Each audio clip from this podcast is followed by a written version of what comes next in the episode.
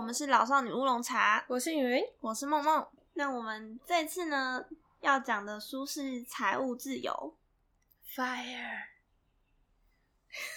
好啊，是 F I R E。我觉得他真的有认真想过，哎，你自己想想看，像我们上次那个这辈子就只能这样子吗？我不是就炮轰过他的缩写，可是财务自由他的缩写就很棒。而且刚好是火，或者是被 fire 的 fire，我听到就觉得哇，就是你财务自由的同时，其实你就已经脱离被 fire 的恐惧，也可以自己把自己 fire 了，就不用在公司工作了。没错，就是退休，好开心哦！这缩写想的真好，没错，切合主题，优秀。好，这本书算是接着跟钱好好相处，因为关于金钱嘛。大家都知道，就是开源跟节流。那跟钱好好相处，它主要是专注在节流上面。这本财务自由呢，它比较专注在开源的部分。我觉得作者本人是一个非常有野心的人。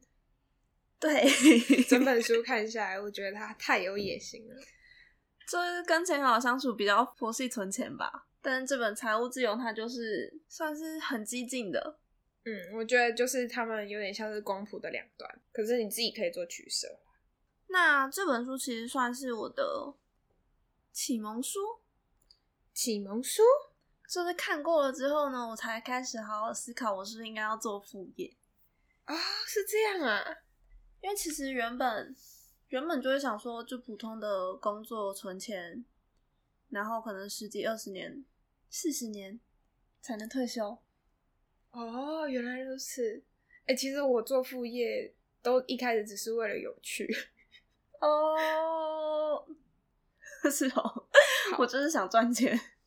看来也是相当有野心的人呢。但我觉得我没有做的这么拼。嗯。然后这本书呢，其实跟钱好好相处的作者也有帮他写序。跟钱好好相处的作者，其实我觉得他他的说法是他认为。他没有讲到的《财务自由》这一本完完全全的美好的补充了，嗯，他的想法。那我觉得他们的年龄是有落差的，所以我在看这一本的时候，我会觉得《财务自由》其实蛮适合跟我们年纪差不多，就是二十到三十这个年龄层的人看的书。嗯，因为其实它的作者是一九八四年出生的，也是跟我们年代还蛮相近，年轻。对，然后他现在已经退休了，羡慕。超厉害，不过大家都不用急，想要财务自由，读了这本书之后 还是不晚的。你可以开始财务自由之路。没错。那其实当初我会买这本书呢，是因为就是博客来会寄一些书推荐嘛。那当时他这本书的简介就写了作者的故事，然后我觉得太吸引人了。没错。嗯，这个作者呢，他叫做葛兰萨巴蒂尔。然后他其实，在二十四岁的时候，他就失业了。当时是二零一零年的八月，他当时被报社开除了，然后失去了研究员的一个稳定的薪水嘛。那他只能灰扑扑的回到老家。那他爸妈就很湿润的说：“哦，你可以住在家里，但你三个月之内要搬走，而且我们不会给你任何的金援。”你就要赶快找工作。我觉得在美国真的蛮容易这样子，因为父母不是都会认为小孩成年之后就不应该依赖家人。对，我是觉得我 好幸好我爸妈没有这样对我。嗯，然后那那他爸妈就在每天晚餐时间就问作者说：“哎，你找到工作了没啊？你现在工作找的怎么样啊？”哦，我之前失业也是这样，超烦的，超可怕。那作者当然就说：“呃，我正在找啦，还在看看。”但实际上，作者当时已经没有在找工作了，因为他在上个月的时候，他丢出了两百多份的履历，但是没有任何一家公司回给他。他是怎样撒汪洋大海的撒？我不知道，但他感觉非常难过，因为 但两百多份都没有人回。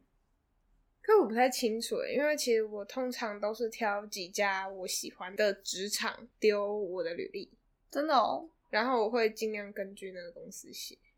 我真的是海投哎，是哦。我投履历的时候，我都送一零四。我觉得很可能是因为我们的职业不太一样，是吗？我不觉得，我就觉得就只是找工作方式不一样而已。没有吧？因为像你是写程式的，你就写说你会哪些啊，嗯，然后待过哪些公司啊，所以你不管投哪一间，你都是这样写啊。对，不不就是这样吗？可是像我的话，我就要看，我要先找公司，因为像我真的是做研究员，然后就是要看，哎，我会哪些技能，我会养什么细胞，我有做过什么样的实验，哪些实验我会，然后才会丢给研究员类的。对啊。所以你要找艺术类的，你就要说别的。对啊，就是说我会 PS、Illustrator 适合什么画风，然后作品集丢过去。但是的话，我会先挑公司，而不是海投。哦，嗯，因为我的路比较窄，所以变成是说，你若海投的话，那些公司他们根本就没有需要你这个技能的人，就会有点尴尬。哦，嗯。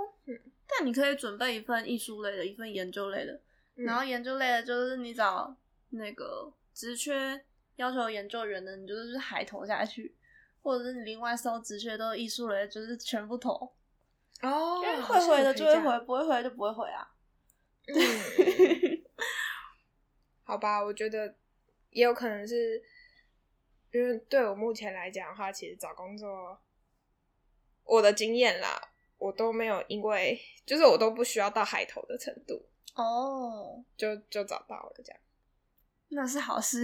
对 对，但作者呢，他就是投出了两百份履历，但没有人理他，是不知道他到底有没有每一家都精心慢慢写啦，说明他履历写很烂，这也是有可能的事。对，因为我记得他学历其实不错。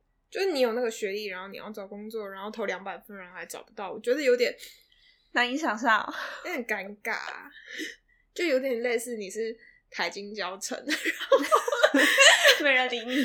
对。然后呢，作者就说他那天超级想吃墨西哥卷饼，但他没有钱，所以他就打电话给银行来确认一下他的账户余额。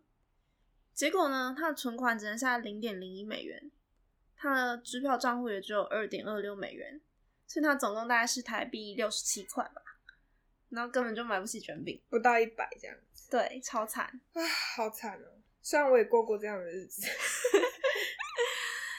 然后他就觉得哦，我怎么这么惨啊？他就把那个账户余额的画面截图起来，然后贴在他的墙上，就每天看，就觉得他想要记住这种超悲惨的感觉，对。然后当做一个未来的动力，他就想说：为什么我会变成这样？我为什么在这里？我一直做该做的事。他上了名校，而且他认真念书，又得到好的成绩，而且他在毕业前就已经得到工作机会了。那真的蛮屌的。对，我觉得超屌的。然后他是在一个分析做分析的公司上班。那他当时已经得到工作机会，他就觉得哇，我已经走上发财之路了。我即将成为成功人士，就现在是账户里面不到六七块，这个落差，嗯。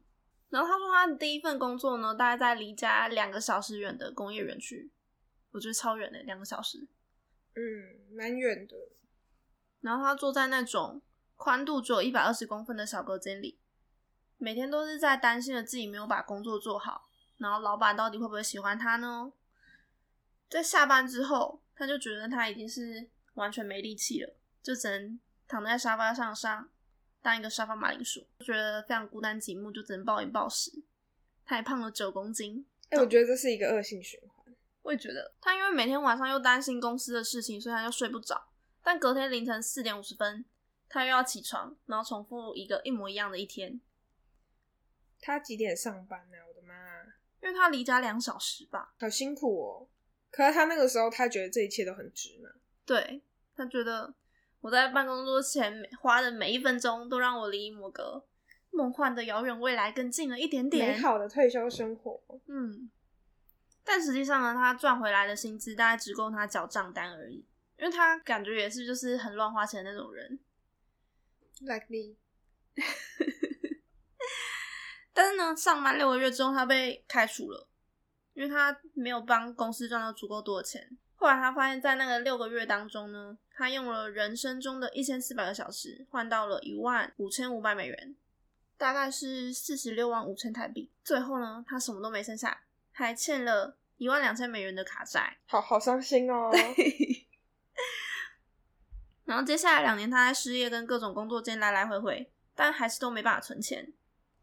那现在他又失业了，他现在已经出社会工作三年，用了人生四千七百小时的时间，换到了八万七千美元，大概是两百六十一万台币的税后收入。但现在呢，他账户里的六十七块，就是他现在拥有的全部了。天哪，太哀伤了吧！那梦梦有什么就是跟作者很像的故事吗？我第一份工作真的也胖超多的，真的是大概有到十公斤吧。跟现在相比吗？跟现在相比，我还没完全对，对，好胖哦！天哪！可是其实我第一份工作也是，我第一份工作跟现在大概差五公斤。哦，我的二分之一。好，那所以你那个时候也是压力很大吗？还是？我觉得觉得没有诶，我觉得，但我觉得没有做这餐，因为那份工作它供午餐跟晚餐，而且还有零食，所以就一直吃。这感觉是过得挺好才变胖的。对，我也觉得。那我来讲讲我的好了，我觉得我的好像比你可怜一点。好。哦，就是像我之前一份工作是研究员的工作，然后我那个时候每天七点就要到公司，也不一定是每天啦，可是三不五时。然后原本是说好弹性上班的，就变成是嗯很弹性啊，弹性加班，没错，弹性加班。然后有时候都是晚上十点多才才回家，而且。呃，那边其实离我家大概是七十分钟到八十分钟的路程哦，跟作者差不多远。对对对对对，其实算是蛮远的，而且还有蛮多的劳力工作。那那个时候的话，其实我也是一直很担心，就是老板跟同事会不会不喜欢我，或者是呃觉得我很烦，因为其实呃我跟他们的个性差异很大。我在那边工作的时候，因为我做的是研究员的工作，所以。大家感觉就是啊，这样该怎么说？大家比较理科感，所以他就会觉得哦，化妆的女生，然后喜欢画画的女孩子，你怎么会进来这个地方？好歧视哦！我想说，理科感不是应该？他不是歧视，只是他会觉得就是呃，这些你没有办法做，那些你没有办法做。你是说他觉得你不够抽用之类的吗？哎，类似。应该是说认为你不够吃苦耐劳哦，嗯，可是我那个时候就会觉得，OK，好，那我要证明给你看，所以我我花了很多的时间，然后每天也是很担心这件事情，为了要证明自己，就是很多就是很麻烦，或者是说觉得需要一点出力的工作，我都会说我要帮忙，可是其实真的没我的事哦。你说那些工作本来不是你分内的工作。但你为了证明自己就去帮忙，呃，应该说在那个环境，大家是都要帮忙的。可是，呃，不一定每个人都是每件事情都要帮。可是我那个时候就会，因为只有我一个人是新进的，然后而且大家看我的感觉又是那样，所以我就很积极。哦，对，然后就就把自己搞到很累。然后其实老板也没有说不喜欢我，我觉得，因为我后来提离职之后，我才发现其实老板。好像蛮欣赏我的，是哦，对，只是他的习惯就是会喜欢一直用贬低你的方式。哦，我觉得傲娇这种类型在现实中并不受欢迎。呃，我觉得傲娇的话，你要长得帅，而且你要私下就是有一点反 反差感。你们老板没有给你那个反差感？没有。然后，呃。我离开那个工作之后，因为在找工作的过程，然后我也不想要再做跟我本科相关的职业，所以待业了蛮长一段时间。那这一段时间的话，其实我有曾经 薪水户头也是见底的，然后也有付信用卡债。哦，对，其实那个时候头超痛，想说怎么办？我一定要把那个债还清。可是我又不敢跟我妈借钱，因为就是不敢跟家里求救，因为我自己要转职这件事情，其实我没有跟我家人谈过，他们很反对，非常反对这件事情。那后来是好不容易就找到一些打工啊、兼职啊，然后就是稍微减低自己的开销，然后直到后来找到现在这份工作之后，呃。就是薪水才有存到钱啦，这样子。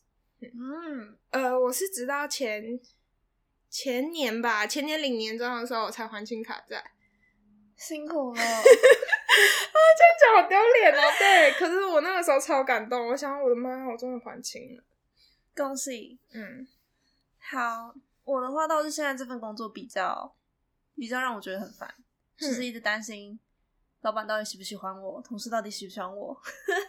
反正人际关系上很烦，但工作内容上倒是还好。嗯，我我不知道会不会，其实我们都是比较容易焦虑的人，对于新进职场，我觉得有可能诶。但我一开始也会想要证明自己啊，后来就觉得算了，反正我也不想待很久。哎，我觉得证明自己这件事情好像真的不需要。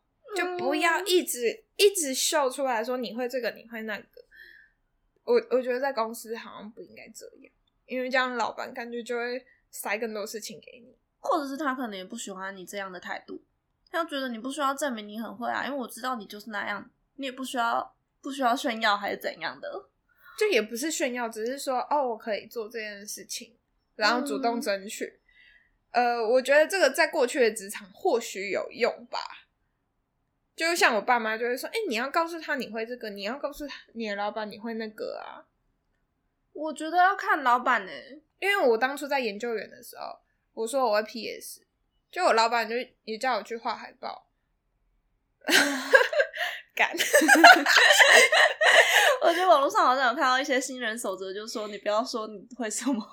对啊，就是呃，我真的觉得，我觉得跟做工作无关就不要说了。没错，没错。就是你跟你应征的职缺有关的，你当然可以尽情的展现。但是如果跟你应征的职缺无关的东西，就算了吧。嗯，其他你会的，我觉得是可以应用在你的副业，就像作者一样，像作者就很厉害。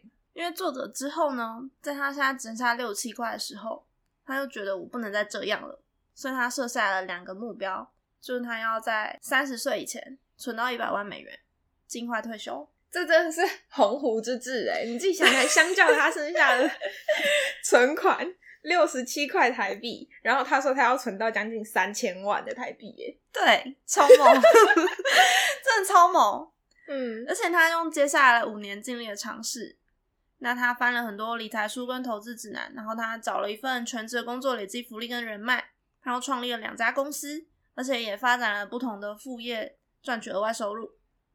那一开始他存下他收入的二十五 percent，接下来是四十 percent，最后到八十 percent，收入的八十都存下来。那持续好几个月，并且将这些钱投入股市成长，最大化他的收入，并且储蓄了非常多钱，支出减少到非常少。他是觉得这个过程很有趣啦。总之呢，好厉害。二零一五年的时候，他拥有超过一百万美元的净资产，也就是三千万台币。然后呢？他真的做到了，我觉得这一点真的 超对，超猛。嗯，而且他没有中乐透或是获得遗产，他只是尽可能学习，然后仔细检视很受欢迎的理财方法，创造自己时间的最大价值。他说他就是谨慎理财，努力创业，好好投资。他说这三件事是任何人，即使是像他这样银行户头中只剩下六十七块，而且又没有销售技能的人，都可以。学着做到的，对我觉得，可是其实我有异议。嗯，他说缺乏销售技能，可是他其实在后来他在做 SEO，他只是缺乏销售技能，可能是像业务那样的舌灿莲花的能力吧。哦，好，就是因为他也没有业务经验，在这个时候，因为我们或许他之后会有。嗯，我们过去都觉得，就是你要赚那么大一笔钱，就是。你中发票，中了头，对，然后得到遗产，跟我觉得就是他那个做直销，直销，嗯，就是你要很快速的累积到你那么高的资产的话，我觉得做直销要成功也是不容易啦。嗯，他就说最难的地方就是你要踏出你的舒适圈，然后承担风险，做你的身边没有人在做事。我觉得他讲的很重要一点就是，他的取向是希望每个人都要去做创业这件事情，然后还有副业。嗯，就你有正职没关系，可是他其实不太支持，他会觉得就是你最终目标就是你要创业。对，但他还是蛮支持你要有正职的。嗯嗯嗯，因为他觉得正职可以帮助你很多，比如说累积人脉或者是公司福利。嗯。对，可是他认为是这是一个过程哦。对，总之呢，我那时候看完作者的故事就觉得哇，这个作者 跟进。对啊，就觉得哎，他在这样的状况下，然后能达成这种成果，那我们是不是也可以跟着做到呢？因为他不是那种，譬如说有一个笑话，就是小明呢，他每天朝九晚五的好好工作，那三年后他存了一百万，在台北市买了一栋房子。那实际上他就是他爸帮他付了剩下三千万，那这个作者呢没有一个爸妈来帮他付 剩下三千万，所以我在想，看起来是真的靠他自己达到这个成果，那其他人我们是不是也能够复制他的成功经验呢？所以才买了这本书。嗯，我觉得这一点真的非常厉害。不过其实我在看这本书的时候，我发现。他是真的很努力耶，他的每分每秒都想着要如何赚钱。嗯，他是一个工作狂。我在看的时候，不过呃，因为像我并不是一个工作狂，然后我在看他讲的东西的时候，我就可以大概理解为什么工作狂可以就从工作中得到乐趣这件事情。真的哦？对啊，就是在他讲的时候，你就可以大概理解为什么有人会那么喜欢赚钱。对，是觉得看的时候可以感觉到他真的热爱赚钱这件事情。哦，那这本书呢，它也有几个财务自由的步骤。那它有七个步骤。嗯，我这边先念一遍。首先呢，你要弄清楚你需要多少钱。第二个是计算你离目标有多远。第三个是彻底改变你对金钱的认知。第四个是哪件事对你的储蓄影响最大。第五个是要利用你的正职。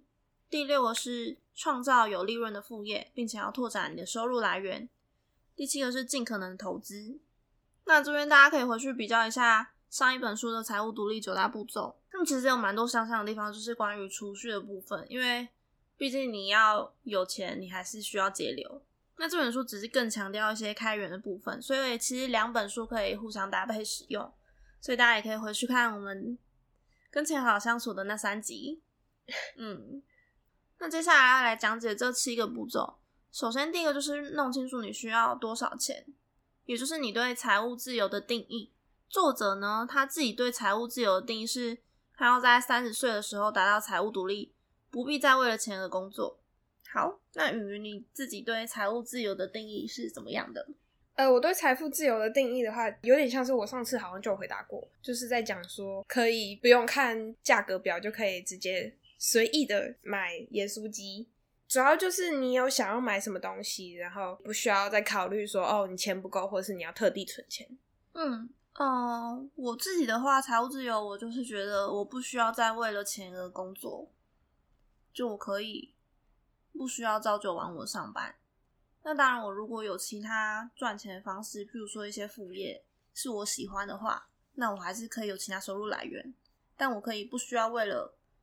赚钱而找我不喜欢的工作，应该是说让你有工作的选择权。对，那大家也可以自己想想自己对财务自由的定义到底是什么，因为毕竟要开始这个计划之前，我们还是需要知道自己的终点在哪。嗯，其实我还蛮同意你的，我觉得我刚刚讲那个演书机太肤浅。哦，好，没关系，这个随时都可以改变，就是每个人在前进过程中，随时都可以调整目标的方向。那这边作者有提到财务自由的七个阶段。那首先就是你要先认清现实，你可以知道你现在的处境跟未来目标，就是你现在到底有多少资产，有多少负债，然后你未来想要走往什么样的方向。那第二是你要可以养活自己，就你现在赚的钱可以指引到自己的生活开销，就是每个月你都可以把账单缴清啊，不会负债什么的。第三个是你要有喘息的空间，你不会在每个月领完薪水就会花完，就是你可以每个月有一些固定的储蓄。第四个是稳定的成长，就你要存下超过半年的生活费，而且没有欠债，就你已经有一些紧急预备金了。第五个是拥有弹性，也就是你的投资至少能够支应两年的生活费。那第六个就是财务独立了，你可以靠你的投资收入过活，工作已经成为一种选项，你可以做也可以不做。第七个就是坐拥财富，你可以拥有一辈子不愁吃穿的财富，好幸福哦！对我自己是觉得我得到六就可以很满足了。我觉得大部分人应该是卡在。二到四之间吧，其实四到五也算是容易，但五到六可能就更难了。嗯，我也觉得五到六应该算是最巨大的门槛。嗯，但到六之后感觉就会蛮幸福的了。嗯，那第二步骤就是你要计算你离目标有多远，就是你计算好现有的资产跟负债，知道你现在所处的位置。第三个是要彻底改变你对金钱的认知。这个呢，作者这边提到。因为钱其实是无限的，但时间它是有限的。好酷的想法哦！对，就跟上一本书的说的一样，就你的生命活力，也就是你的阳寿，它是固定的嘛。因为每个人最多以现在人来说，活到一百岁就已经超久了。那你的时间就是每天二十四小时，没办法再扩增了。但你每个小时赚到的钱是可以扩增的。嗯，所以他的钱其实是无限的，只是你要想方法，到底要怎么赚到那些钱。其实作者有说一件事情，他说他不想要二十岁到四十岁是人生的精华。他说你真的确定要把这些精华都放在枯燥而无趣的工作上？嗯，因为他提到呢，就是传统的退休规划，就是你每个月可能存下三到五 percent 的薪水。那工作四十年之后，你会有一笔退休金可以指引你的老年生活。但这个时候呢，你还要想想你有一些通膨，你可能这些退休金你如果没有好好存的话，就 GG 喽。对，而且你人生中最珍贵的精华时间，你都是拿来工作的，因为二十四十年嘛，所以你二十岁到六十岁都在工作，那你之后。要旅游要去玩也其实很不方便，因为老了。对，而且你就没有办法提早退休。那作者其实说呢，其实每个人想要退休，他需要的钱比我们想象中的还要少。因为你越早开始投资，然后越早投资越多钱的话，那钱成长速度是越快的，因为它是用复利成长的。所以呢，你如果想要退休的话，你不只是要节流，你也必须要开源，因为你要把更多的钱投进去，你才会滚出更多的。钱，那其实钱跟时间它并不是线性的关系。就你想要更多的钱，你不一定需要更多时间，因为你每个小时可以赚到钱是可以无限成长的。除非你是时薪的打工仔，就是要需要自己想一些赚钱的方法，你才可以提升你每小时的时薪嘛。嗯，因为比如说我一个小时可能赚个一百块，但是郭台铭的一个小时。可能是几亿上下，对，所以说都同样是一个小时，那人他可以赚那么多，我只能赚这么少，可能就只是我还没有找到那个可以赚更多钱的方法。嗯，那作者这本书他就是鼓励大家一定要找出那个到底该如何让你每个小时可以赚到更多钱，因为他觉得你要达成财务自由，那你增加收入是比减少支出更重要的。因为如果我一直维持我月薪三万的话，那我就算存下八十 percent 的月薪，这样也是两万四，一年大概二十八万。二十八万，假设我想要存到一千万，还是需要三十五年呢？太 可怕了吧？对，所以说如果我没有办法把帮自己加薪的话，那我是一定需要超多的时间我才能够退休。那如果我每年可以赚更多的钱的话，我这个时间就会减少嘛，所以呢，第三个步骤就是你要改变你对金钱认知，你要认识到钱其实是无限的。就想想你的一个小时赚多少钱，跟郭台铭一个小时赚多少钱，你就可以知道 你的上限还有很多呢。那第四个步骤是哪件事对你的储蓄影响最大？就这个步骤主要是节流，看你的钱大家都花在哪里，那你就想办法在那个地方减少。譬如说，可能很多人都花在租屋或是买房上面，那你可能可以选择比较便宜的地区来住，或者是不要买房，对，就尽量减少那个支出。或者是他还提到可以用一些，比如说帮人看家啊，一些含住宿的工作之类的，就你可以想各种方法来节省那个那项支出。其实我觉得他这样讲，就是赚钱的方法不是没有，只是看你愿不愿意做。对，就是省钱的方法也不是没有，就是看你愿不愿意做。对啊。那第五个是利用你的正职，就是因为你有一个正职工作，它还是可以提供你很多的福利。那这我们下一集会讲。第六是你要创造有利润的副业，拓展收入来源，这就是梦梦打算做的事情。对，那这部分也是在下一集。